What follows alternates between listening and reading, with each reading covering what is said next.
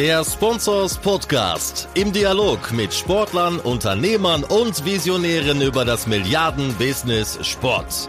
Mit Philipp Klotz und Daniel Sprügel. Hallo zum 18. Sponsors Podcast. Schön, dass ihr wieder reinhört und dabei seid. Wir haben wieder spannende News aus den letzten zwei Wochen im Sportbusiness mitgebracht und ein äh, sehr knackiges Interview mit Paul Keuter aus der Geschäftsführung von Hertha BSC, der für einen Kulturwandel im Sportbusiness eintritt. Dazu gleich mehr. Aber mein Lieblingsgesprächsgast Daniel, auch in Berlin. Wie geht's dir? Du, hallo, grüß dich, Philipp. Mir geht's super. Ich bin wie immer in Berlin. Du treibst dich wieder in der Weltgeschichte rum. Wo bist du diesmal unterwegs? Heute in Düsseldorf. Das ist ja, sag ich mal, unser zweiter, zweiter Standort äh, mit dem Spobus. Aber morgen bin ich wegen der Spoak da. Die macht gerade ein Excellence Program Internationalisierung. Da darf ich morgen noch was moderieren. Also ausnahmsweise heute in Düsseldorf unterwegs. Warst du auch in Rumänien dabei? Ich habe bei euch in Social Media gesehen, ihr wart in der Salzruine auch beim Drone Racing. Das stimmt. Leider war ich da nicht dabei.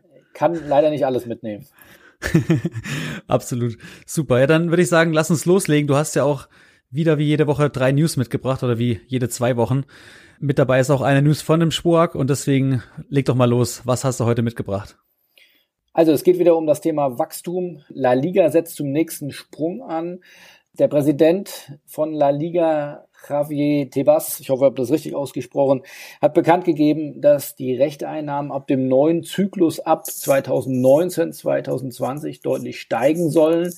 Von aktuell 1,65 Milliarden auf 2,3 äh, Milliarden. Und das Spannende daran ist, neben der großen Zahl und, und dem wirklich sehr signifikanten Wachstum, dass das Wachstum vor allem aus den internationalen Rechten, aus der internationalen Vermarktung kommen soll. Also hier liegt der Wert aktuell bei 650 Millionen Euro. Der soll ab der nächsten Rechteperiode bei 1,3 Milliarden liegen. Also eine Verdopplung der internationalen Vermarktungserlöse. Damit wird deutlich, dass die Einnahmen der internationalen Vermarktung bei der spanischen Liga dann die nationalen Einnahmen übertrumpfen werden. Die liegen dann nämlich bei einer Milliarde oder sollen weiterhin bei einer Milliarde äh, bleiben und ja, das Wachstum hauptsächlich aus dem internationalen Bereich. Also, liebe Bundesliga, äh, du drohst nicht nur von der Premier League abgehängt zu werden, sondern künftig auch von der Liga. Wir sind sehr gespannt, was Herr Tebas auf dem Spobis berichten wird, äh, was die Wachstumspläne äh, genau versprechen, äh, wird nämlich bei uns auftreten und äh, da können wir sehr gespannt sein. So, von der spanischen Liga und Real Madrid und dem FC Barcelona zum glorreichen VfL Bochum. Da geht es um das Thema E-Sport, äh, der Einstieg äh, in den E-Sport. Äh, Bochum war der erste Zweitligist, der auch in E-Sport eingestiegen ist. Hier gab es einen spannenden Vortrag von dem kaufmännischen Vorstand des VfL Bochum bei unserem Spobis Clubmanager letzte Woche. Der gute Herr heißt Wilken Engelbracht und äh, ich finde, er hat einen sehr interessanten Vortrag gehalten und uns mal erklärt, warum der VfL Bochum in E-Sport eingestiegen ist. Seine Erklärung und Strategie dahinter kam vor allem aus dem Online-Marketing und aus der Reichweite, die er vermarkten will und hatte da sehr offen über Zahlen gesprochen, ähm, dass die aktuelle digitale Vermarktungsgrundlage bei ungefähr 200.000 äh, Visits pro Monat ist und damit im Vergleich zu anderen großen Online-Vermarktern natürlich relativ überschaubar. Mit der Verpflichtung von jetzt zwei Top 10 FIFA-E-Sportlern konnte hier die Reichweite signifikant, auch kurzfristig, äh, gesteigert werden. Die Spieler kommen mit pro einem Videoabruf oder pro einem Video, das sie äh, publishen, auf 25 bis 30.000 Abrufe. Ich habe auch gehört, bei Schalke sollen das sogar bis zu 100.000 Abrufe sein. Hier sehr signifikante Reichweitensteigerung über E-Sport und dadurch ist sie eben auch interessanter zu machen für Werbepartner, für Sponsoren und äh, die Investitionen für einen Zweitligisten sicherlich doch substanziell, aber er hatte so gesagt, dass es knapp sechsstellig sein soll, also sicherlich noch in einem Rahmen, dass sich eigentlich jeder Bundesligist leisten sollen könnte und äh, insofern spannende Betrachtungsweise, warum E-Sport auch für die zweite Liga Sinn macht. Ich glaube, wenn du da mal dich in der Bundesliga anschaust, wie viele Spieler in ihrem YouTube-Channel so viel Reichweite erzielen können, ich glaube, das sind gerade mal eine Handvoll. Von dem her macht schon Sinn. Ja, und Kollege Engelbracht sagte auch, dass er da fest von ausgeht in naher Zukunft, dass es auch einen sehr lukrativen Transfermarkt für E-Sportler geben wird. Also da dürfen wir gespannt sein, da wird sich auch noch einiges tun. Da hatte ich ja letzte Woche auch im Sportsmanic Podcast den Michael Berthold äh, von eSports Reputation Zoom Interview, der auch gesagt hat, dass er auch erwartet, dass es irgendwann auch Millionentransfers im E-Sport geben wird. Bin ich mal gespannt, wann das soweit ist. Also vielleicht sollten wir das neue Transfermarkt äh, für E-Sportler investieren. also vom Alter her sind wir auf jeden Fall zu alt zum selber spielen. Das stimmt, das stimmt. Dann von Bochum nochmal zur Sporak. Du hattest eben erwähnt, äh, wir haben vor ein paar Tagen die dritte Sporak Sport Business Studie in den Orbit geschossen und äh, das fußt immer auf einer Befragung, die wir unter unseren Lesern machen. Ähm, und nachdem die Befragung im Vorjahr äh, vor allem den Fokus auf die Generation der äh, Digital Millennials gelegt hat, wirft die diesjährige Studie einen Blick auf die Post-Millennials. Ja, was ist das? Also die Generation Z oder wie ich eben von dir gelernt habe, die Gen Z und deren Konsumverhalten und deren Bedürfnisse. Ich glaube, da sind wir im Sportbusiness noch nicht äh, richtig gut aufgestellt.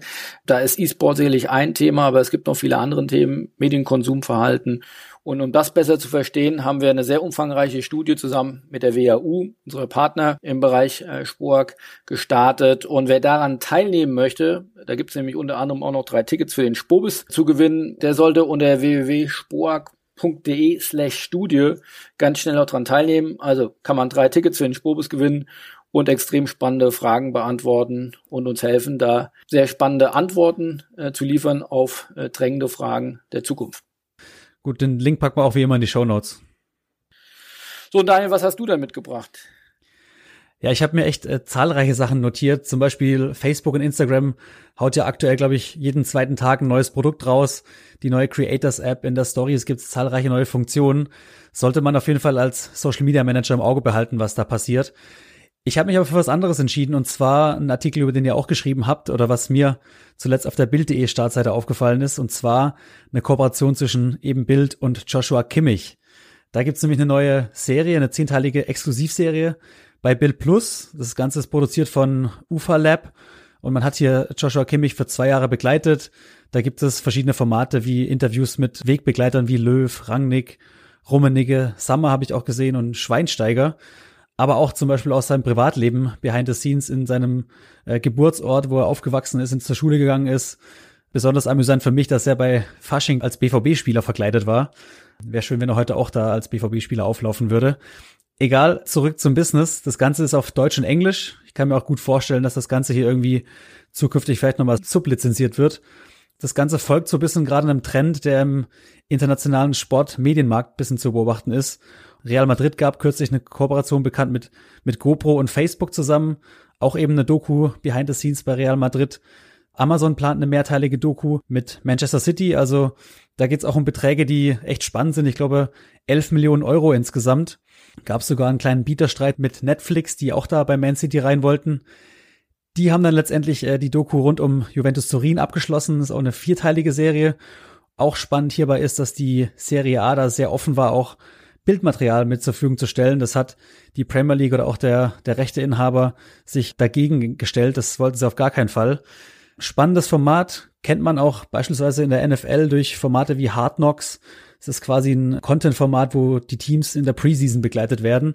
Und das setzt sich jetzt wohl weltweit durch. Und ich bin mal gespannt, gerade wenn man so die Namen liest, Amazon, Facebook, Netflix, was für Auswirkungen das hat an auf zukünftige Sportrechte Ausschreibungen. Also da kann sich Sky und Co. wahrscheinlich warm anziehen.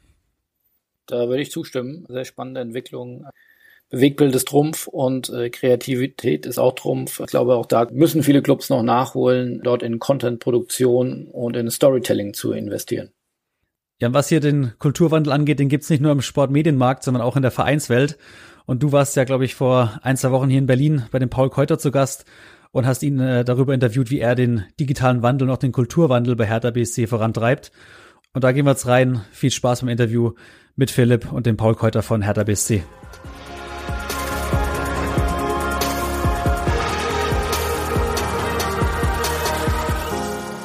Hallo Paul, herzlich willkommen zum Sponsors Podcast. Schön, dass du es dir einrichten konntest. Du bist seit mittlerweile einem Jahr oder guten anderthalb Jahren in der Geschäftsführung von Hertha BSC Berlin. Bist von Twitter gekommen, damals und immer noch der einzige Digital, ja, der aus der Digitalwelt kommt und jetzt in der Geschäftsführung eines Bundesligisten ist. Das muss ja irgendwo auch ein Kulturschock für dich gewesen sein. Äh, wie hast du den verkraftet? Also äh, erstmal danke und, äh, und auch hallo. Ich ja, ich habe den ganz gut verkraftet, aber tatsächlich ist es schon ein großer Unterschied. Man, man stellt schon fest, wenn man von so einem Bay Area Unternehmen kommt, da war ich insgesamt drei Jahre, dass das, das war ein Ritt, der natürlich gerade so, so der auch in der größten Wachstumsphase stattgefunden hat. Und ich glaube, das größte Learning, was ich mitgenommen habe, war, dass, äh, was mich auch sehr beeindruckt hat, war, dass das ein, ein Laden war, der ich glaube, als ich ankam, war ich der tausendste Mitarbeiter oder so und das meiste waren Ingenieure. Und ich war der erste, der erste Mann Sport, im Sport äh, außerhalb, der, außerhalb der USA. Und man hat halt eben äh, innerhalb der drei Jahre ist man so gewachsen, plus den Börsengang, dass äh, als ich gegangen bin, waren es, glaube ich, fast 5000 Mitarbeiter. Und normalerweise habe ich das immer so gelernt und so bin ich sozialisiert worden und so habe ich es auch wahrgenommen, je größer ein Unternehmen wird, desto schwerer wird es zu bewegen. Und das war aber bei Twitter überhaupt nicht der Fall, sondern Twitter blieb halt extrem agil, natürlich auch durch stetige Umstrukturierung und einen sehr amerikanischen Ansatz. Aber es war halt eben einfach nicht, es war nicht so, dass man dachte, okay, wir können das Ding jetzt nicht mehr bewegen, sondern du konntest, äh, hattest das Gefühl, du konntest fast wöchentlich irgendwie den Laden noch navigieren. Wohl wissend, dass natürlich Wall Street dann das irgendwann ein bisschen schwieriger gemacht hat und, äh, und die Restriktionen ein paar andere waren. Und dann der Sprung zu Hertha BSC, zu einem zu einem traditionellen Fußballclub mit 100 Mitarbeitern, da war ich natürlich der auch festen, sehr beweglich. Ja, da war ich der festen, da war ich der festen Überzeugung, dass es dann ja nicht so schwer sein kann, da Agilität reinzubringen. Und äh, da bin ich eines Besseren belehrt worden. Das hat auf jeden Fall viel Kraft gekostet, ist aber ähm, ist aber alles auf dem richtigen Weg. Was konntet ihr denn bisher oder was konntest du bewegen?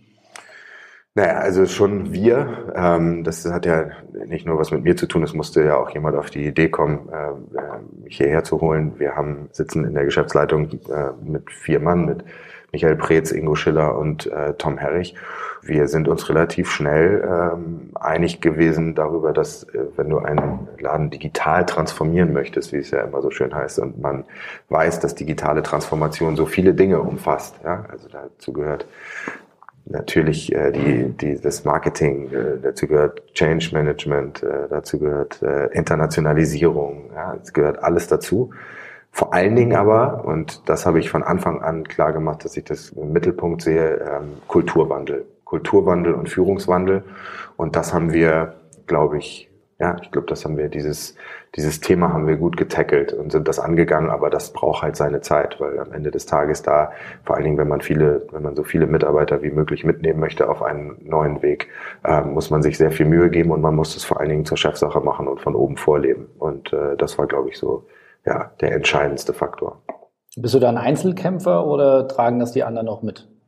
Naja, du bist erstmal, bist du natürlich derjenige, der ähm, der als Treiber dafür verantwortlich ist. Insofern fängst du diesen Weg natürlich an, alleine zu gehen, aber äh, das schaffst du nicht. Also das ist ganz klar, dass das nur mit deinen Kollegen zusammengeht und eigentlich nachher mit jedem einzelnen Mitarbeiter und jedem Stakeholder, der ähm, bei uns im Club ist. Und ähm, Nee, das äh, ist definitiv nachher eine Gemeinschaftsfrage. Aber klar ist auch, dass es dem einen oder anderen leichter fällt und andere halt eben mehr Zeit brauchen. Aber die Zeit muss man sich nehmen, weil es sich lohnt.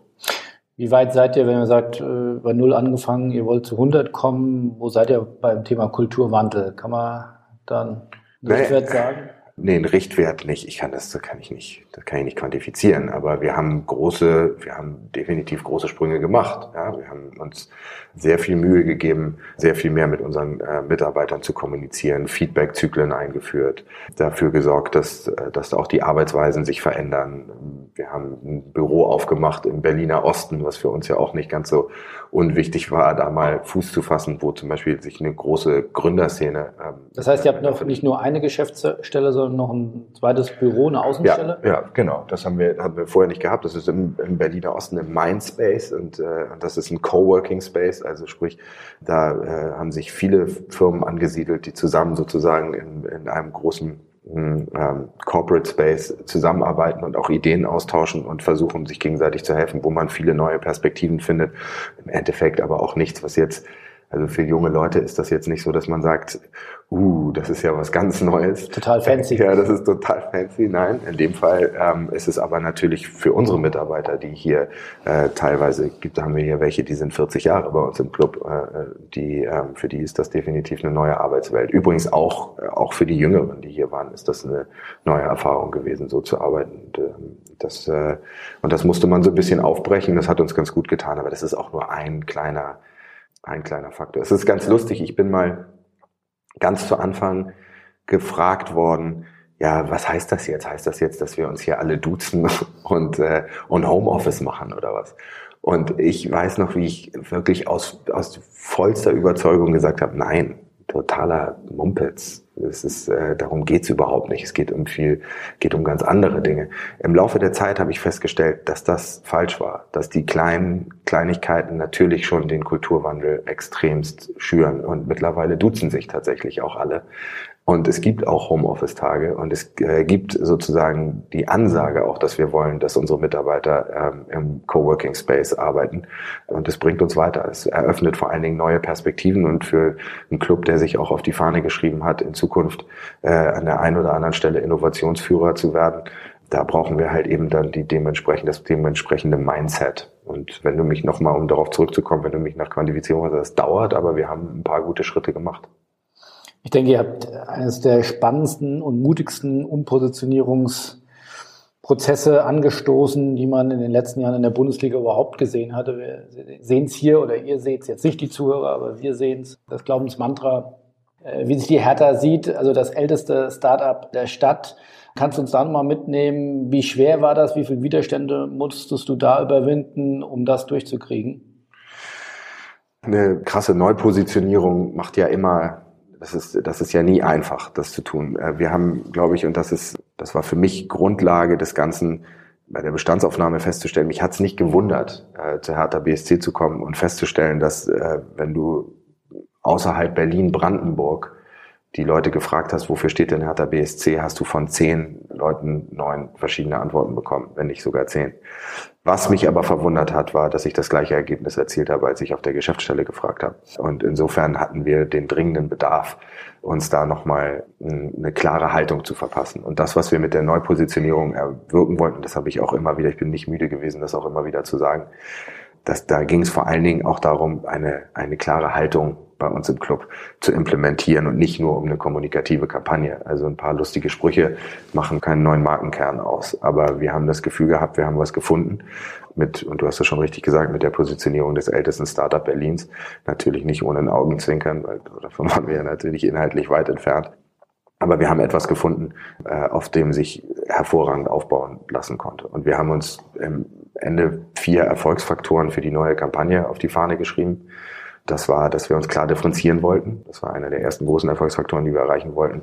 Das zweite war, dass wir, hm, dass wir eine Art Expectation Management äh, sozusagen. Wir wollten uns unabhängig machen davon, was auf dem Platz passiert. Ob der Ball nun am Wochenende vom Innenpfosten rein oder raus geht, das sollte sozusagen nicht äh, Teil unserer, unserer, unserer Kampagnenstrategie oder We try, we fail, we win. So, deswegen war das, deswegen war das halt eben auch unser Saisonmotto. Dann wollten wir diesen neuen Berliner Spirit, der natürlich wächst, äh, ohne Ende abholen, ja, mit der Gründerszene und die Startup-Szene, die in Berlin extrem wächst jährlich und dann wollten wir auch auf eine neue Art und Weise kommunizieren. Und das äh, bedeutet vor allen Dingen, dass du dann halt eben mit alten Kommunikationsformen brichst. Dass das alles zusammen dann natürlich, wie du eben schon richtig gesagt hast, sich in dem, in dem Motto, in dem Saisonmotto äh, letztes Jahr We Try, We Fail, We Win vereint hat und dann für Kontroverse gesorgt hat. Das war uns vorher. War das klar. gewollt, auch dass das Kontroverse also mit sich bringt? Grundsätzlich würde ich sagen, das ist eigentlich immer gewollt. Also ich kann es mir, kann mir nichts anderes vorstellen, als dass wenn, also du machst ja alles falsch, wenn du einfach dann wenn du dann überhaupt nicht mehr wahrgenommen wirst. Ja. Also wenn du dann, wenn du sagst, du machst eine Kampagne und jeder zuckt so mit den Achseln so aus, oh, irgendwie ganz schön, dann hast du irgendwas falsch gemacht. So. Wie weit ist es schwierig, wenn du sagst, ähm, sagst ja selbst eine krasse Umpositionierung. Ihr habt neu angefangen, auch mit Jung von Matt zusammenzuarbeiten, Jung von Matt Sports. Wie viel härter steckt da noch drin? Musst du dir auch der Kritik gefallen lassen? Das ist ja jetzt nur noch Werbeagentur-Sprech. Wie viel härter ist da noch drin und, und wie seid ihr mit den Widerständen umgegangen? Also wir haben überhaupt nichts gemacht von dem wir nicht glauben, dass da ganz viel härter drin steckt. Das ist ja, das, deswegen sage ich ja eben gerade, wenn du was machst, also du, du kannst sozusagen diese Neupositionierung nicht loslösen von dem, was, worüber wir vorher gesprochen haben, nämlich von dem gesamten Transformationsprozess. So, wir haben geglaubt, dass es auch ganz gut ist, mit der Marke zu beginnen. Und ich bin auch immer noch der festen Überzeugung, dass das richtig war. Dass es natürlich fängt das erstmal dann damit an, dass du ein Versprechen nach draußen schreist, dem du vielleicht selber noch nicht so schnell gerecht werden kannst. Auf der anderen Seite baut es halt eben auch dann den absoluten Druck Druck auf, dich dahingehend auch zu verändern und das mit Leben und mit Inhalten zu füllen. Das ist die große Herausforderung, vor der wir gestanden haben und vor der wir stehen, die wir aber, finde ich, in dem letzten Jahr dann auch mehr als nur auf dem Platz gemeistert haben, wo ich übrigens finde, dass unsere Mannschaft schon sehr darauf eingezahlt hat, ja, im vergangenen Jahr, auch auf eine Art und Weise mutig mit jungen Leuten zu spielen. Das muss man schon, muss man schon sagen, das passte, passte schon auch, ja. Und natürlich ist das ganz viel härter, weil ist alles das, was, was härter ausmacht, das ist immer schon gewesen, auf die Schnauze zu fallen, wieder aufzustehen, aus negativen Sachen was Positives zu machen. Ja. Wir haben in der Vergangenheit, und ich glaube, das ist, äh, vielleicht sollte man damit mal anfangen, wir haben jetzt wir haben gerade dieses Jahr unser 125-jähriges Jubiläum gefeiert und das ist wirklich eine das ist eine große Tradition, ja, und viel Geschichte, die, äh, die in unserem Verein wiederzufinden ist. Und ich finde, wenn man dann gerade mal das, äh, den Anfang nimmt, wo am Alkona-Platz im Prenzlauer Berg äh, unsere Gründerväter auf die Idee gekommen sind, einen Fußballclub zu gründen und ihn nach einem Spreedampfer zu benennen. Ja, ich glaube nicht, dass die sich damals äh, haben ausmalen können, was wir hier, dass wir hier heute 125 Jahre später. Ich finde, das das hat einfach ganz viel Gründergeist, den du auch heute in der Startup-Szene wiederfindest. Also insofern passt das hervorragend. Dazu kommt, dass wir in der jüngeren Vergangenheit die ersten waren, als es, noch, als es noch kein Social Media gab und äh, vielleicht irgendwie die ersten Mannschafts-Homepages gab oder so. Da war Hertha immer innovativ und hat auch neue äh, Videoformate als erstes entwickelt. Im letzten Jahr waren wir die Ersten, die eine digitale Anleihe auf den Weg gebracht haben. Wir waren die Ersten, die mit Augmented Reality äh, gespielt haben. Also insofern, das hat schon immer alles gepasst ja, im, im Umfeld. Und alles, was wir machen, geht nur dann, wenn das wirklich härter BSC-DNA ist weil du es eben gerade ansprichst, innovativ, auch im, ja, in neuen Formaten, im, im, Social Media. Du kannst ja noch nicht zufrieden sein mit den, mit den Reichweiten oder mit den Followerzahlen. Da seid ihr, glaube ich, mindestens mal bei Facebook als eine der wichtigen KPIs äh, noch weit unter einer Million. Äh, da ist die europäische Spitze, aber auch die nationale Spitze mit Dortmund und, und Bayern äh, sicherlich relativ weit enteilt. Ist das aufholbar? Wie, wie siehst du das? Siehst du das sehr kritisch? Naja, also erstmal ähm, kann unsere Benchmark jetzt nicht, können jetzt, das ist ja vermessen zu sagen, unsere Benchmark sind äh, FC Bayern München oder, oder Borussia Dortmund. Grundsätzlich muss man halt eben auch gucken, wie die Reichweiten dann immer zustande kommen. Ich bin ein großer Fan vom organischen Wachstum und, äh, und, und nachhaltigen Wachstum. Ich glaube, das machen wir ganz gut. Wir wachsen auf allen Kanälen ganz gut. Grundsätzlich hast du recht ist da natürlich noch viel Luft nach oben. Aber wir sind jetzt nicht diejenigen, die sagen, ohne, ohne eine, äh, eine wirklich ausufernde Internationalisierungsstrategie fangen wir jetzt an, irgendwie, äh, weiß ich nicht, zwölf Fremdsprachen-Accounts wie beim FC Bayern auf, ja gemacht auf Twitter zu installieren. Wie viel habt ihr? So. Wir haben nur eins. Im Endeffekt machen wir Ihr habt nur Deutsch, Englisch.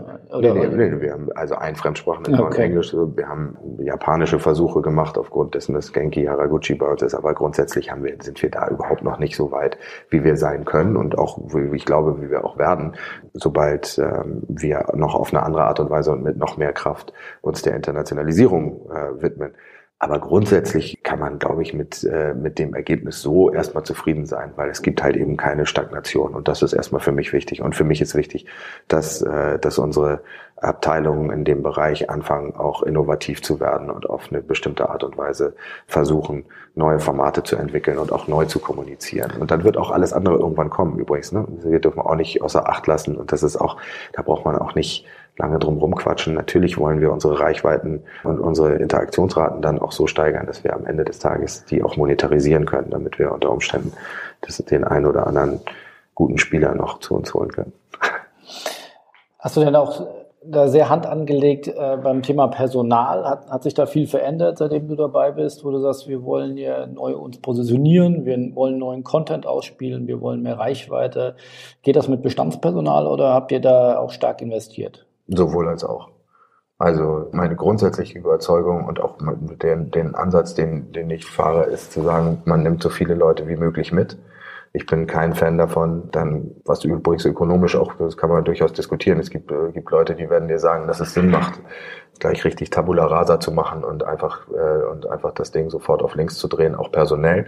Das finde ich nicht. So, so verstehen wir uns auch nicht als Verein mit einer großen Tradition und Leuten, die hier ihren Job lieben und vor allen Dingen mit einer extrem fähigen Geschäftsstelle. Ich glaube, da ging es zu Anfang erstmal darum, überhaupt äh, erstmal wieder Energien äh, freizusetzen äh, von Mitarbeitern und ihnen die Möglichkeit zu geben, sich da weiterzuentwickeln oder vielleicht auch mal Ideen, die vielleicht vorher nicht so im Fokus standen, wirklich auszuleben, äh, gehört zu werden und dann halt eben auch Kraft zu entwickeln. Insofern, wir haben viele Leute bei uns, die schon Jahre im Club sind, äh, die diesen Weg mit ganz viel Enthusiasmus mitgehen und, und viel Spaß daran haben. Und natürlich musst du aber auch schon alleine ressourcentechnisch musst du natürlich auch aufstocken und dann solltest du alles was du dann an Mitarbeitern äh, holst, sollte dann natürlich schon klar auf deine Positionierung und auf den Weg einzahlen. Und das haben wir gemacht. Das, das musst du machen. Das ist überhaupt gar keine Frage. Thema Positionierung oder du sagtest, äh, das Motto für die letzte Saison war We try, we fail, we win. Gibt es ein neues Motto für diese Saison? Ja, das gibt's. Das äh, Motto für diese Saison heißt, die Zukunft gehört Berlin. Für uns war das klar, dass sich sozusagen aus der, aus, aus der Positionierung äh, letztes Jahr und aus dem dem Motto des letzten Jahres ein, ein weiteres Entspre Versprechen entwickelt für dieses Jahr, gerade wo wir 125 Jahre alt werden. Und wir finden, das ist etwas, was nur, das eine, im Endeffekt ist das eine logische Schlussfolgerung und es ist ein Versprechen, was, glaube ich, jeder, der in Berlin lebt, sofort unterschreiben würde, dass die Zukunft Berlin gehört. Wir haben eine Stadt und das muss man sagen, das ist auch eine große Herausforderung für uns. Wir haben eine Stadt, die wächst jedes Jahr um fast 50.000 Einwohner. Eine Stadt, die in jeder Hinsicht boomt. Ja, es kommen immer mehr Touristen, jedes Jahr kommen mehr Touristen, es kommen immer mehr Startups, die, die Accelerator, Innovation Hubs, die hier gebaut werden. Es kommen immer mehr junge Leute, die hier leben und arbeiten wollen. Nur es kommen halt eben nicht mehr Leute zu uns ins Stadion. Und das ist natürlich eine, eine Herausforderung deswegen, weil wir als Hertha BSC äh, noch nicht gänzlich sozusagen mit der Stadt verschmolzen sind. Dafür gibt es ganz viele Gründe, die liegen in der Geschichte der Stadt. Wir haben hier eine Mauer stehen gehabt, das ist alles nicht so einfach. Es gibt viele Subkulturen in der Stadt, es gibt viele Leute, die hierher kommen und ihren eigenen Club mitbringen. Und wir haben vor allen Dingen aber auch eine Stadt, die eine viel größere Strahlkraft hat als der Fußballverein. Das muss, darf man auch nicht vergessen. Also im Gegensatz zu anderen Clubs ich wage jetzt einfach mal zu behaupten, Dortmund und Gelsenkirchen, auch Liverpool, das sind alles Städte, Liverpool vielleicht noch wegen der Beatles, aber mhm. das sind alles Städte, die würde man gar nicht kennen, wenn es nicht die Fußballclubs geben würde. So. Wenn du aber über Paris, London und Berlin sprichst, dann redest du halt eben über Städte, die eine sehr viel größere Strahlkraft haben als ihre Fußballclubs. Ja, deswegen ist die Herausforderung für uns, eins zu werden mit der Stadt und auch mit der Stadt, wie sie sich bewegt, weil es gibt einfach wahnsinnig viele Leute, die hierher kommen und ganz ganz stolz darauf sind, in Berlin zu leben und das ganz toll finden. Ähm, nur uns verbinden sie damit nicht. Und ich bin mir schon durchaus bewusst, auch komme auch aus einer Generation, wo ich verstehen kann, wenn Leute sagen, naja, ich bin Fan von dem Club, wo ich das erste Mal mein Vater mich mit ins Stadion genommen hat. Das kann ich alles nachvollziehen. Wäre nur schön, wenn die Leute, die hier halt eben in der Stadt leben, sagen, okay, wir gehen 17 Heimspiele lang zu Hertha BSC und 16 Mal ist für mich klar, dass ich auf der Seite der Berliner bin. Und beim 17. Mal können sie dann von mir aus, aus alter Tradition und Nostalgie das Trikot ihrer, ihrer, ihrer Heimatmannschaft tragen. Grundsätzlich ist aber das Problem, dass im Moment viele von denen nur ein einziges Mal zu uns kommen, nämlich dann, wenn ihre Heimatmannschaft oder ihre Heimmannschaft hierher kommt. Das müssen wir verändern. Das ist eine Herausforderung für uns. Der stellen wir uns aber und wir sind da, glaube ich, auf einem sehr guten Weg, weil im Moment merken wir, dass da schon, man merkt, dass es brodelt, man merkt, dass wir die Leute erreichen, man merkt aber auch, dass sich das halt eben in den Zuschauerzahlen im Stadion noch nicht so niederschlägt. Hat aber auch diverse Gründe. Jüngst gesehen beim Spiel gegen die Bayern, das ist ja sportlich äh, sehr gut gelaufen. Äh, da war das Stadion aber auch nicht ausverkauft die Spiele eigentlich gegen die Bayern sind doch eigentlich immer ausverkauft. Woran liegt das? Ist das ein neuer Trend? Hat die Bundesliga ein Zuschauerproblem, ein Publikumsproblem? Ähm, das Nordderby war, glaube ich, auch nicht ausverkauft. Sind die Preise zu hoch? Woran liegt's?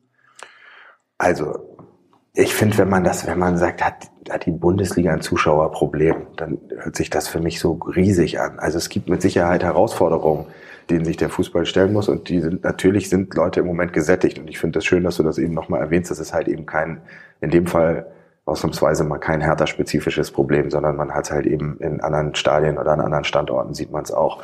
Es ist mit Sicherheit so, dass es eine, dass es eine Übersättigung gibt. Ich glaube, es spielen viele, können viele Faktoren eine Rolle spielen. Viele Leute sind einfach auch nicht mehr, sind auch vielleicht keine großen Fans mehr im Moment von den, von den großen Menschenansammlungen. Ich kann es dir nicht bis ins Kleinste sagen. Ja, ich kann dir die Frage nicht hundertprozentig beantworten. Aber ich glaube schon, dass wir gut daran tun, dass wir uns äh, immer mal wieder selber reflektieren und gucken, ob wir halt eben noch jeden erreichen. Allerdings sind die aus der Fanszene vorgetragenen Argumente, was, was alles angeblich schiefläuft im deutschen Fußball, davon kann ich in Bezug auf, äh, ob jetzt, ob uns ein paar hundert Zuschauer fehlten jetzt beim Bayern-Spiel, kann ich nur ein paar Argumente gelten lassen, die unter Umständen dafür verantwortlich sein können. Tut die Bundesliga, tun die Clubs genug, um auch junge Menschen anzusprechen? Also wenn man sich den Schnitt im, ich habe jetzt keinen statistischen Wert, ne, keinen wissenschaftlich erhobenen Wert, aber gefühlt, wenn man im Stadion ist, würde ich mal tippen, ist der Altersdurchschnitt irgendwo zwischen, 5, zwischen 50 und 60. Das ist jetzt nicht die, die ganz junge Zielgruppe und das ist schon gar nicht das Publikum von morgen. Hat man da in den letzten Jahren, wo es der Bundesliga immer nach oben ging, wo, wo die Zuschauerzahlen immer nach oben gingen, äh, hat man da auch gewisse Dinge vielleicht verschlafen oder liegen lassen? Naja, die Ansprachen an die jüngere Zielgruppe, die ändern sich drastisch und zwar fast schon minütlich. Und da muss man komplett agil sein und auf dem Laufenden sein. Das ist mit Sicherheit aber auch nicht nur ein Problem des Fußballs in Deutschland, sondern das ist ein deutsches Phänomen, in fast allen betriebswirtschaftlichen Bereichen. Also ich habe das Gefühl, da ist einiges versäumt worden. Das hat aber auch was mit unserer Mentalität zu tun. Ich kenne das nur aus der Zeit, als ich dann durch verschiedene Märkte sozusagen gereist bin, noch bei, bei Twitter war, war schon zu erkennen, dass Deutschland sich äh, per se ein bisschen schwerer tut mit dieser Art von Kulturwandel, über den wir auch vorhin im Kleinen bei Hertha BSC gesprochen haben, der aber auch im Großen stattfinden muss. Und das merkt man, finde ich, immer wieder, das merkt man medial, das merkt man, äh, merkt man aber halt eben auch in seinen eigenen Unternehmen. Und das sind große Herausforderungen, vor denen man da steht. Und natürlich ist dann, wenn man das halt eben, wenn man das jetzt nur auf die kommunikative Schiene zieht und dann über Social Media redet, das ist ja dann wirklich nur ein kleiner Teil. Aber dann ist da halt eben auch, liegt da natürlich auch der Hund begraben, wenn es darum geht, mit jüngeren Zielgruppen neu und auf eine andere Art und Weise zu kommunizieren. Wenn man immer wieder versucht, Dinge zu bewahren, wird das wahnsinnig schwierig. Und wir sind nicht die Besten darin, uns mal out of the box und äh, aufs Glatteis zu bewegen. Auch irgendwo eine, eine Fehlerkultur irgendwo auch zu akzeptieren. Eine positive eine Fehlerkultur. Positive ja. Fehlerkultur. Ähm, was glaubst du, was müsste die Clubs, aber auch die Liga oder du ziehst jetzt noch eine größere Klammer Deutschland tun, um in, in fünf Jahren auch wieder, ich will nicht ganz plakativ sagen, die digitale Nummer eins zu sein, aber zumindest da in, in der Champions League mitzuschwimmen. Äh, da droht man ja in einigen Bereichen abzurutschen. Wie gesagt, wir können es jetzt wahrscheinlich nicht für ganz Deutschland lösen, aber für den Fußball oder für den Sportbusiness haben wir da einen Einblick. Siehst du da irgendwelche Ad-Hoc-Maßnahmen, die man, die man tun könnte, die man tun müsste? Also ich kann das jetzt mal, wenn ich das jetzt auf Hertha BSC beziehe und das dann Schuster bleibt bei deinen Leisten, bevor ich das zu groß mache, aber grundsätzlich fängt es schon mal damit an, dass man seinen Mitarbeitern definitiv und klar erzählen sollte, wie sich Arbeitswelten verändern und Nämlich? schnell verändern werden. Es wird nicht mehr diese, diese Art des Sicherheitsdenken, der Anspruch, den Arbeitnehmer unter Umständen daran haben, ganz langfristig denken zu können. Das wird in dieser Form gibt's das nicht mehr, weil es einfach zu schnell, weil es einfach zu schnell geht. Und übrigens sind wir im Fußball, das ist dann so weit, kann ich dann schon noch spinnen, hat das auch was natürlich mit, mit gesellschaftlichen Veränderungen dann am Ende des Tages zu tun. Und das soll, da sollte man vor allen Dingen Leuten die Angst nehmen, gleichzeitig aber klaren Wein einschenken und sagen, wir haben hier einiges zu tun. Uns liegt, liegt relativ viel vor uns. Das bedeutet, wir müssen neue Perspektiven finden, um nicht äh, das, das Lieblingswort der, der digitalen Transformation zu sehr zu bemühen. Aber disruptives Denken ist schon extrem wichtig und man sollte halt eben auch sich nicht davor scheuen, immer mal wieder zu gucken, inwiefern sind unter Umständen auch entstehen Geschäftsmodelle und wie kann ich sie mir zunutze machen, die unter Umständen mein bestehendes Geschäftsmodell gerade in Frage stellen. Und ich glaube, das Allerwichtigste wird sein, viel zu reden, viel miteinander zu kommunizieren, aber nichts auszulassen. Ja, das ist ja ganz spannend. Wir haben jetzt jüngst auch darüber berichtet. Es gibt eine Studie von PricewaterhouseCoopers, äh, die äh, bestehende Sportbusiness-Entscheider befragt, wo 57 Prozent sagen, sie sehen sich bedroht durch die Veränderung und durch das Medienkonsumverhalten der, der jungen Zielgruppe. Wo man sagt, ist das nur eine Bedrohung oder ist das auch vielleicht eine Chance? Also ja, es verändert sich was, aber das muss ja nicht nur eine Bedrohung sein. Das ist vielleicht auch ein Zeichen dessen, wie man vielleicht eben noch in alten Mustern denkt. wie dich nicht wundern wird, habe ich noch nie irgendwas dieser Art als Bedrohung wahrgenommen. Ich gern, äh, das, das ist, äh, liegt vielleicht in der Natur der Sache. Das ist aber vielleicht dann jetzt eine sehr persönliche Sichtweise. Ich habe ich kann es nicht nachvollziehen, wie man an Dinge so rangehen kann, weil ich glaube, es wird, es geht nie gut aus, wenn man sozusagen die Bedrohung und die Angst vor irgendwas in den Vordergrund stellt und dann versucht, sich mit aller Kraft dagegen zu wehren. Vor allen Dingen, wenn so viele intelligente Menschen bei uns äh, am, am Werk sind, die eigentlich wissen, dass diese Sachen gar nicht aufzuhalten sind, sondern vielleicht sind sie noch so lange hinauszuzögern, bis der eine oder andere in Rente ist und meint, er hat dann seine Ruhe. Ich glaube aber selbst das ist übrigens ein Trugschluss. Insofern es, es, es geht immer darum, die Chancen zu sehen. Und es wird sich so viel tun und so viel verändern. Es geht auch nur darum, und es geht auch darum, den Menschen auch die Chancen aufzuzeigen. Weil sonst äh, ist doch klar, dass sich, dass sich dann sowohl, wie gesagt, im Kleinen bei Hertha BSC Mitarbeiter äh, nicht mitgenommen fühlen. Die Gefahr ist genauso groß, wie, wie das halt eben im Großen äh, gesellschaftliche, ganze, ganze Gesellschaftsgruppen sich komplett abgehängt fühlen. Ähm, es wird darum gehen, Klartext zu sprechen und gleichzeitig halt eben aber auch wirklich intensiv daran zu arbeiten, diese Chancen, die, da, die sich dahinter verbirgen, auch sichtbar zu machen. Stichwort Mitarbeiter mitnehmen, da hilft ja, wenn man gerade über Zukunftsszenarien spricht und Dinge, die man vielleicht noch nicht ganz genau greifen kann, auch mit Beispielen äh, zu arbeiten. Kannst du aus der Hüfte geschossen äh, sagen, wo du sagst, äh, da gibt es Beispiele, ganz plakative Art, wo ich dann auch mal auch verweisen kann auf andere Bus Bundesligisten, wo du sagst, guck mal bei dem, bei Dortmund, guck mal bei Bayern, guck mal bei Bayer Leverkusen, das haben die gut gemacht. Also das ist mal ein Beispiel, wo wir hinwollen. Gibt es da Vorbilder, wo du sagst, die haben da einen guten, guten Case hingesetzt? Ja, das müsstest du spezifizieren, in welchem Bereich. Also natürlich gibt's in jedem Bereich jemanden, der Sachen gut macht. Also das ist ja überhaupt gar keine Frage. Ja. Also es gibt aber halt eben auch Sachen, die sind für uns dann praktikabel und sie sind halt nicht praktikabel. Ich finde, die Bayern machen ganz viele Sachen ganz richtig. Ich kann sie nur nicht so machen wie der FC Bayern, weil ich das Geld dafür nicht habe. Ähnlich verhält sich das auch äh, bei, bei Borussia Dortmund mittlerweile. Das ist halt eben einfach, das ist kein gangbarer Weg. Also müssen wir out of the box denken und versuchen, andere Wege zu gehen. Deswegen glaube ich halt eben, dass wenn wir uns im Kern wirklich richtig transformieren, wirklich, dann haben wir zum Beispiel auch ein ein USP geschaffen oder einen Wettbewerbsvorteil irgendwann geschaffen, weil dann werden wir agiler sein als andere Clubs. Vielleicht auch dann hoffentlich irgendwann mit vielleicht auch den, den wachsenden monetären Möglichkeiten dann noch agiler zu werden und uns wieder einen Vorsprung auszuarbeiten daran. Also die Hoffnung muss ich schon haben. Ich muss schon auch Visionen haben, die vielleicht im Moment, für die ich im Moment vielleicht belächelt werde. Aber ich glaube, das ist schon grundsätzlich möglich. Und klar ist, dass ich im Kleinen, ob das im Kommunikativen, ob das im Formate sind, die in der Premier League entwickelt werden, im Videobereich. Vorhin haben wir über NFL, NBA gesprochen. NFL, NBA, die ganzen, die ganzen Tune-ins, die ich gestern schon wieder auf Twitter gesehen habe, die, die einfach auch mit, die dann mit Musiktiteln übertitelt werden und so. Es war einfach, ist einfach gut gemacht. Das ist einfach extremst gute Unterhaltung und übrigens für mich dabei kein Verlust des Kerns des Sports am Ende des Tages. Ja. Ich habe schon auch noch ein großes Verständnis für die Leute, die sagen immer, ich möchte aber, man, ich möchte aber eigentlich, ich möchte einfach nur guten Fußball sehen auf dem Platz. Ja. Darüber haben wir jetzt heute nicht so viel geredet, aber das ist schon noch, das ist auch schon immer noch das, worum es geht. Es ist nur dann immer schwierig, finde ich, wenn man neue Wege gehen will und dann, äh, du merkst, es gibt so viele bei uns in der Branche, die dann sagen, naja, komm, am Ende geht's aber immer noch um Fußball. Äh, am Ende des Tages sagen sie es nur, um ein Gespräch, das in eine andere Richtung denkt, zu kappen, damit sie sich dann weiter keine Sorgen machen müssen, weil ja, weil es ja dann nur am, am runden Ball liegt. So ist es halt eben nicht mehr. Du interessierst dich aber auch für viele Themen abseits des Fußballplatzes. Du arbeitest gerade an einem Think Tank zum Thema äh, mehr gesellschaftliche Verantwortung im Fußball. Du hast dich für Angela Merkel im, im Wahlkampf engagiert oder äh, geoutet. Was treibt dich da? Bist du nicht ausgelastet bei, bei Hertha BSC? Oder was hat dich da gepackt zu sagen, beispielsweise, ich helfe ihr Angela Merkel noch im Wahlkampf. Für Digitalisierung steht sie zumindest für mich als Außenstehender nicht unbedingt. Was hat dich äh, an ihr imponiert? Naja, also ich, zu politisch möchte ich nicht werden. Ich kann nur, ich kann nur so viel sagen. Ich komme eher aus einem Wechselwählerhaushalt, der jetzt nicht so festgelegt ist. In, äh, in diesem, dieses Mal habe ich äh, Angela Merkel mit, mit voller Kraft unterstützt, weil ich finde, dass sie einen Politikstil geprägt hat, der mir sehr gut gefallen hat in den, äh, in den letzten Jahren. Und das sage ich, um dann noch mehr von mir zu ordnen, das sage ich als Hamburger Atheist.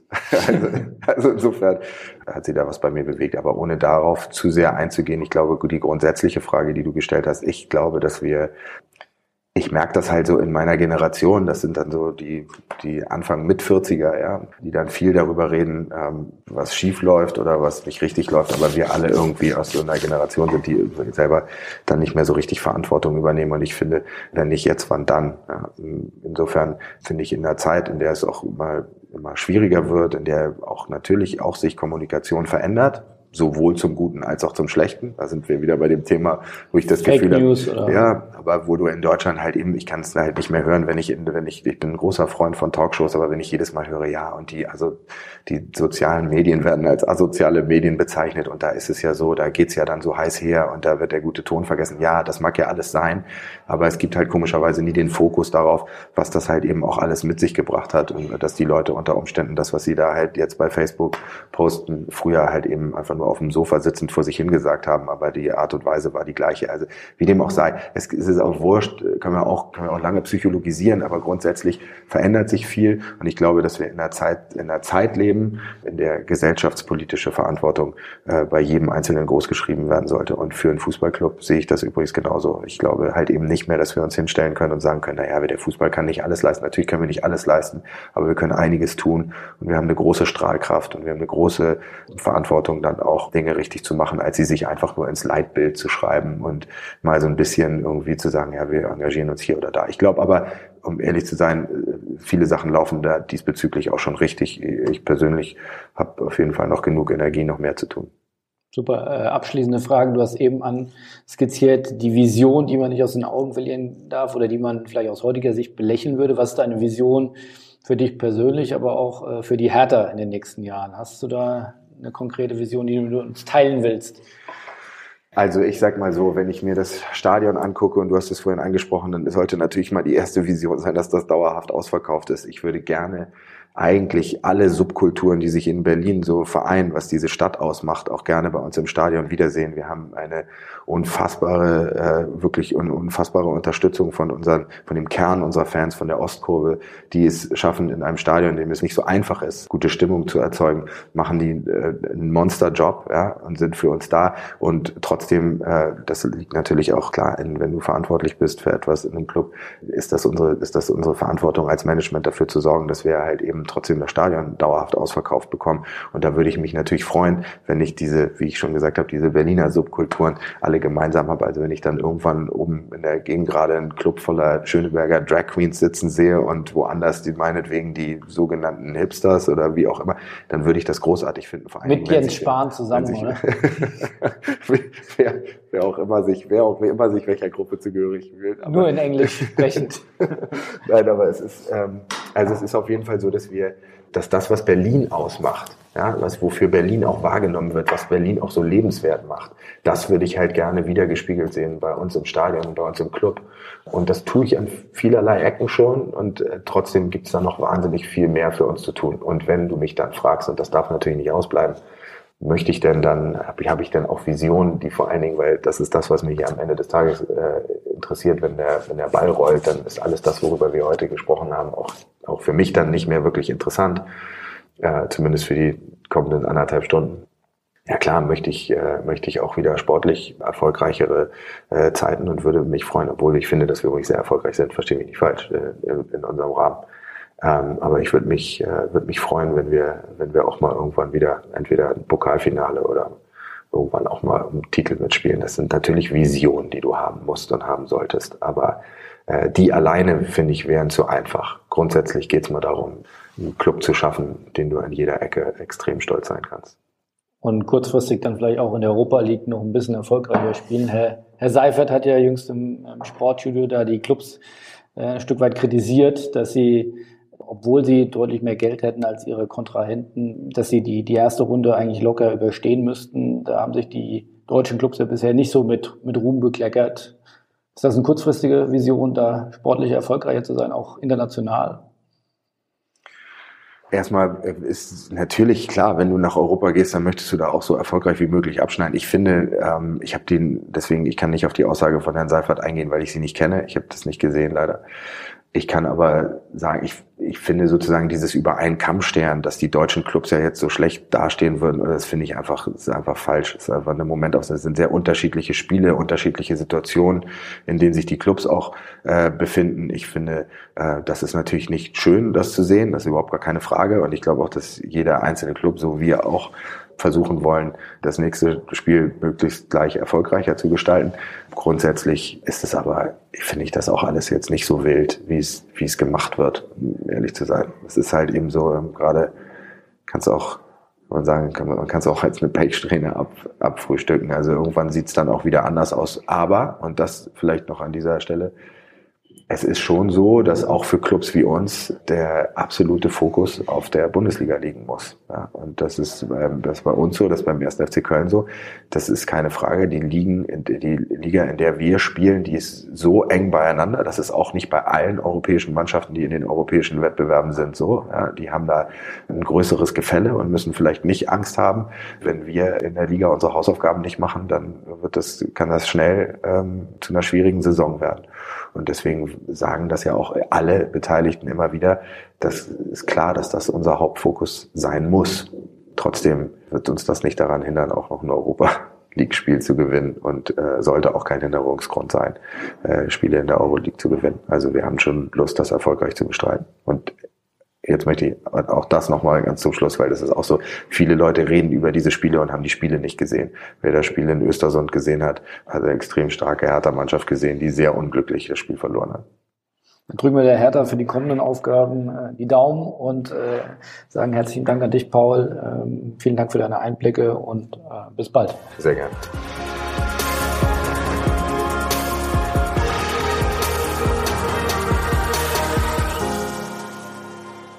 Vielen Dank fürs Reinhören. Ich hoffe, das Interview hat euch gefallen. Wenn ihr täglich informiert bleiben wollt, was im Sportbusiness passiert, folgt uns einfach auf unseren Social Media Kanälen auf Facebook und Twitter unter Sponsors jeweils. Einfach Follower werden und jeden Tag informiert sein, auch auf den sozialen Kanälen. Ansonsten natürlich bleibt uns treu alle zwei Wochen hier im Podcast. Wir freuen uns, wenn du wieder reinhörst. Liebe Grüße. Tschüss, tschüss. Ciao, ciao.